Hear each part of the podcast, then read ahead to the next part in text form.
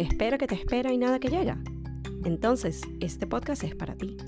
Yo soy Pameluna y esto es Esperando la Señal.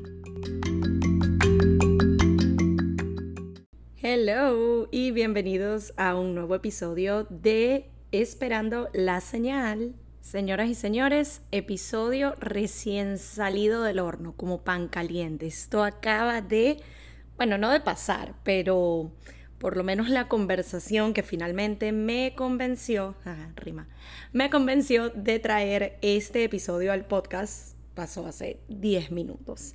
Este es un tema que ya me venía dando vueltas, como casi todos los temas, pero hay veces que a raíz de una conversación, un suceso, algo en particular, es como que te viene esa explosión de creatividad o como que se te alinean todas las ideas y era momento de grabar. El tema de hoy tiene que ver con los inicios, que justamente fue el primer episodio de este podcast hace ya unos meses. Sin embargo, hoy yo lo quiero llevar un paso más allá. Yo lo quiero enfocar a lo que es los emprendimientos, de cómo saber cuál es ese momento perfecto, ideal para dar ese primer paso hacia emprender y lo que yo considero que son pasos que nos pueden ayudar a tomar esa decisión. Así que empecemos. Les decía que recién tuve una conversación, literal hace unos minutos, que inspiró el traer este tema al podcast. Eh, en resumidas cuentas, una de mis amigas está en ese proceso de, creo que es momento de dejar mi trabajo para meterme de lleno a mi emprendimiento. Y esto es algo que prácticamente todos los que se encuentran en mi círculo inmediato de amistades, de seres queridos, han pasado por allí, están pasando por allí, me incluyo, porque la mayoría o tenemos un emprendimiento o estamos emprendiendo a medio tiempo, a tiempo completo, en paralelo con nuestro trabajo de oficina. Entonces como que todos estamos en esa misma onda y siempre sale el tema de ya no quiero trabajar para nadie más y quiero ser mi propio jefe y quiero estar facturando todo este dinero y todas estas metas eh, grandes que tenemos todos en común y ojo, son todas metas factibles, son todas cosas realistas para las que ya estamos trabajando. Sin embargo, siempre hay obstáculos en el camino, sean obstáculos que nosotros creamos en nuestra mente, sean obstáculos tangibles que sí están allí, pero quizás nosotros maximizamos demasiado, o en algunos casos obstáculos que desafortunadamente se escapan de nuestras manos, se escapan de nuestro control y queda ser paciente y queda dejar que las cosas se den como se tienen que dar y dejar que los tiempos se cumplan. Y creo que el obstáculo que más se repite y es como el factor común de todos es justamente el trabajo, el 9 a 5, esa estabilidad laboral, y ahí es cuando se complica un poquito, porque por un lado es lo que todos decimos que ya queremos dejar y si no estuviera trabajando allí tendría todo este tiempo y energía y ganas y pudiera meterme de lleno a mi emprendimiento, pero también justamente ese trabajo nos da una estabilidad económica, nos da una sensación de seguridad, nos da una sensación de balance, de equilibrio, de lo conocido. Y ahí es donde se complica tanto el decidir cuándo es el momento adecuado para decir adiós a ello y lanzarnos al vacío e ir por más, ir por eso que tanto queremos. Me enfoco particularmente en el tema del trabajo porque justamente es como esta arma de doble filo donde al dejarlo estamos ganando pero también estamos perdiendo. A diferencia de otras cosas que necesitamos que sucedan o que nosotros necesitamos hacer que sucedan para poder emprender, realmente con las otras no hay una pérdida en sí. Si por ejemplo decimos, ok, para yo empezar a emprender necesito un mejor teléfono o una mejor cámara. Una vez que tú reúnes, conseguiste el modelo que tú quieres, inviertes en ello y lo obtienes, realmente eso no conlleva una pérdida como tal. Si decimos que para empezar a emprender necesitamos tener X cantidad de dinero ahorrado, pasa lo mismo vas haciendo un plan, determinas cuánto tienes que ahorrar de cada paycheck, cada semana, cada mes, hasta que finalmente llegas a esa meta que te habías puesto y de nuevo, al conseguir eso, eso realmente no conlleva una pérdida en sí.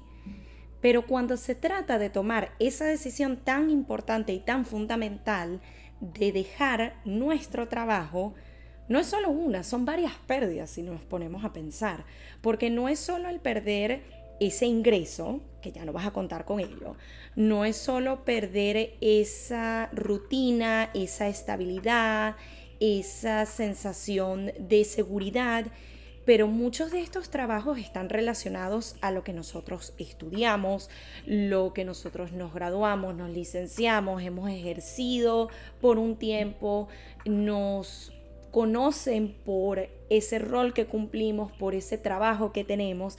Entonces son muchas cosas que estamos perdiendo o que estamos dejando ir a raíz de tomar esa decisión.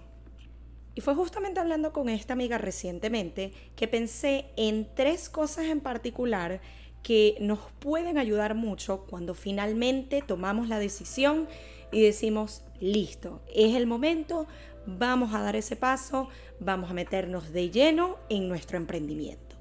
Punto número uno, y este ya yo se los he comentado en episodios anteriores del podcast, pero es que siento que es una herramienta muy valiosa que podemos utilizar en diferentes situaciones. Y es el en el peor de los casos. Justamente yo hablando con esta amiga, cuando ella me decía, mira, creo que ya me decidí, es momento de dejar mi trabajo, meterme de lleno con los clientes que ya tengo, buscar más, pero ¿será que sí? ¿Será que no? Yo le decía, bueno, justamente, siéntate a pensar en un en el peor de los casos.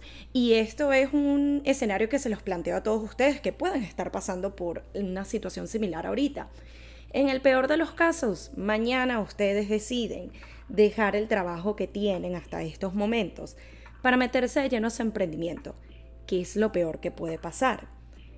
Mira, mi emprendimiento en seis meses falló, quebró, no funcionó, no era para mí. Me comí todos los ahorros. Al mes me di cuenta de que me arrepentí y realmente sí quiero seguir en mi trabajo. ¿Y ahora qué hago?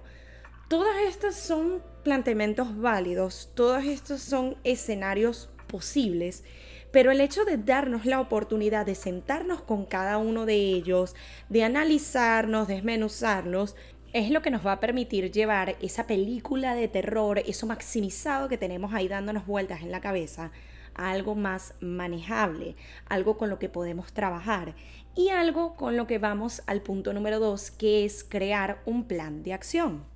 Si nosotros solo nos quedamos con esa idea de el peor de los casos, con el miedo que nos genera salir de la zona de confort, nos vamos a quedar ahí estancados, no vamos a terminar de dar el paso y siempre vamos a conseguir alguna excusa, alguna razón, algo para no empezar. Una vez que ya nosotros le dimos el espacio y el momento y el lugar a ese en el peor de los casos, que pueden no ser uno, pueden ser diferentes escenarios que se nos presenten, en el caso de, por ejemplo, mira, en el peor de los casos para mí es que en seis meses yo me di cuenta de que mi emprendimiento no funcionó. Falló, no logré lo que yo quería. Ok, si pensamos en ese escenario, seis meses será suficiente tiempo. O cuando pensamos en ese no funcionó, falló, no se dio como yo quería, ¿qué significa eso realmente para mí? ¿Qué es lo que representa ese fallar o no conseguir los objetivos que yo me había planteado? Por otro lado, el ejemplo de, mira, me da miedo de que un mes, unas semanas, un tiempo después de que yo deje mi trabajo para emprender, me dé cuenta de que al final sí me gustaba mi trabajo o sí quería seguir allí.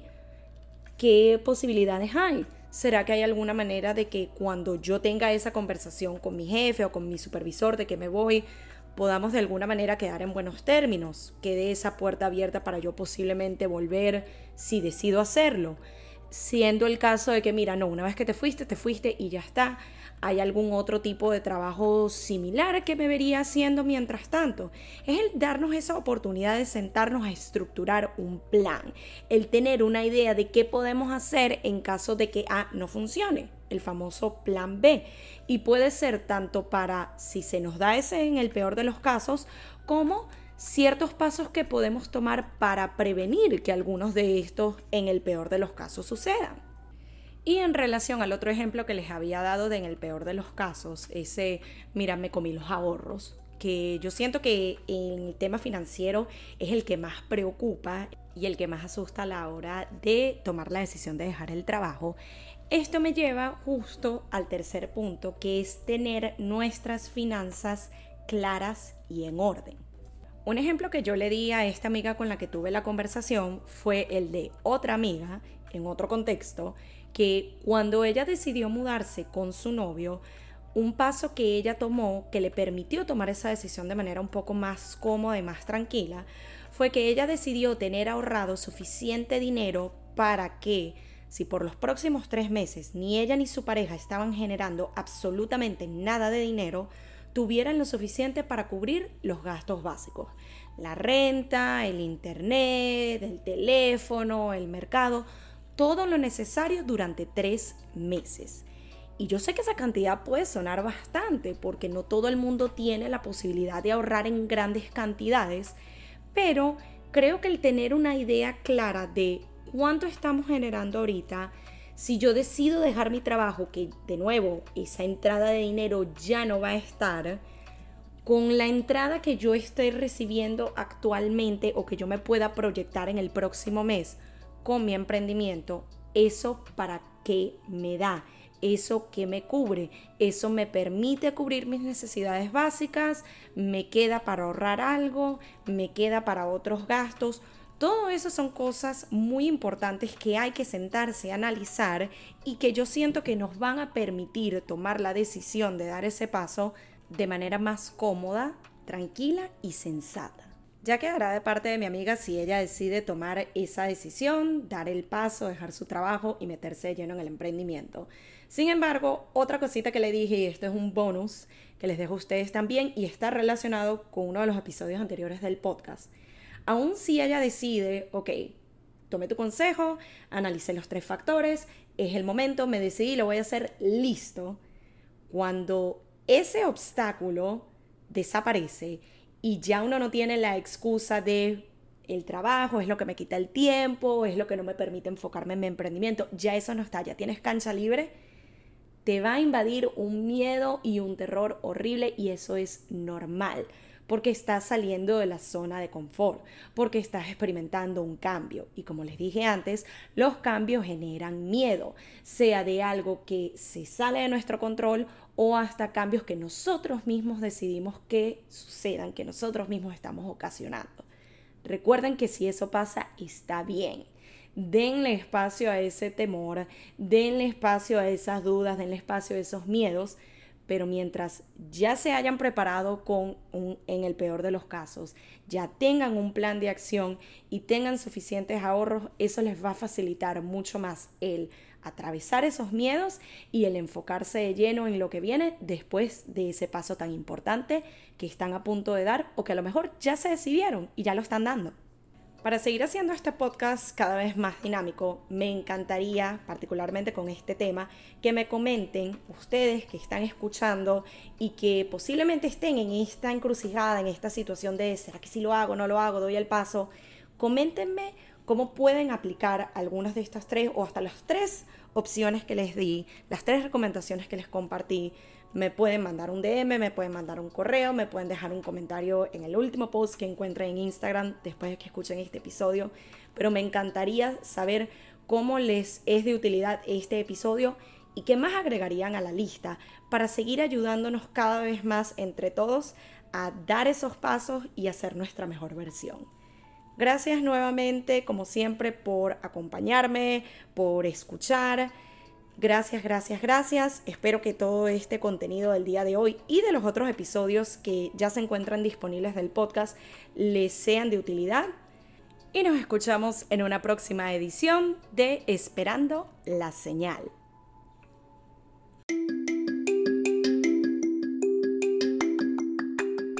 Y esto fue Esperando la Señal, un podcast donde aprendemos semana a semana que a veces solo falta una señal para dar el primer paso. Nos vemos en un próximo episodio.